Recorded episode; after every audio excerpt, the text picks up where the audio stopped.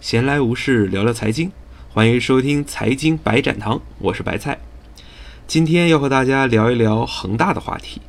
当然了，这个恒大并不是我们中超的足球队恒大，而是近期呢在资本市场风生水起的恒大集团。最近呢，恒大以其极其强悍的手法横扫 A 股，打造了一批恒大概念股。据不完全统计，现在恒大已经拥有了恒大健康、恒大淘宝、恒大文化、恒腾网络和嘉凯城等多个资本运作平台，涉及了关于房地产、旅游、医疗、游戏、体育、金融等多个产业。目前啊，许老板用恒大及其恒大人寿两个平台，已经实现了对于十三家 A 股公司的投资，其中大家耳熟能详的就包括了廊坊发展、万科和嘉凯城等。嗯，对于目前疯狂的恒大集团呢，小白主要想谈三个方面的问题。第一个问题呢，就是恒大到底差不差钱？小白的回答是不差。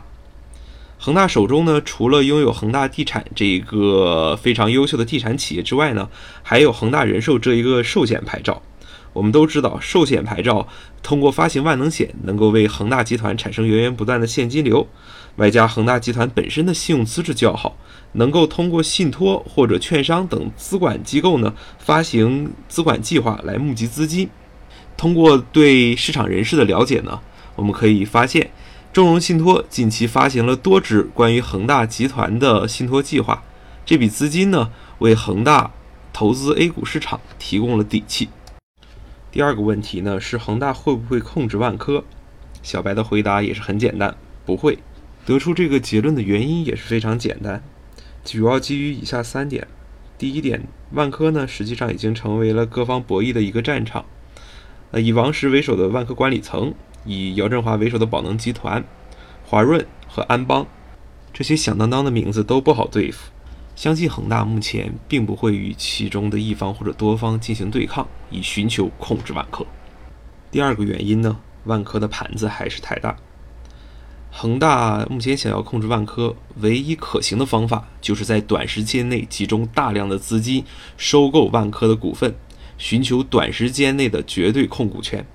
目前恒大的策略并不允许他进行这样一个大规模的收购。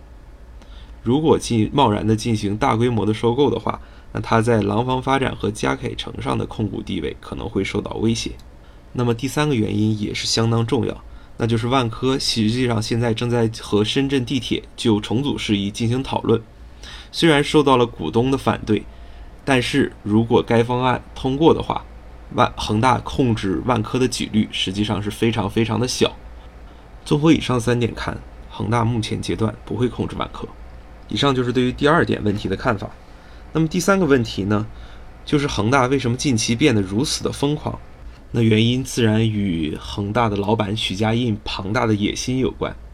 在七月二十日，小白关注到恒大集团登入世界五百强的当天，许家印便宣布。要在二零二零年实现总资产三万亿元、房地产年销售收入六千亿元的目标。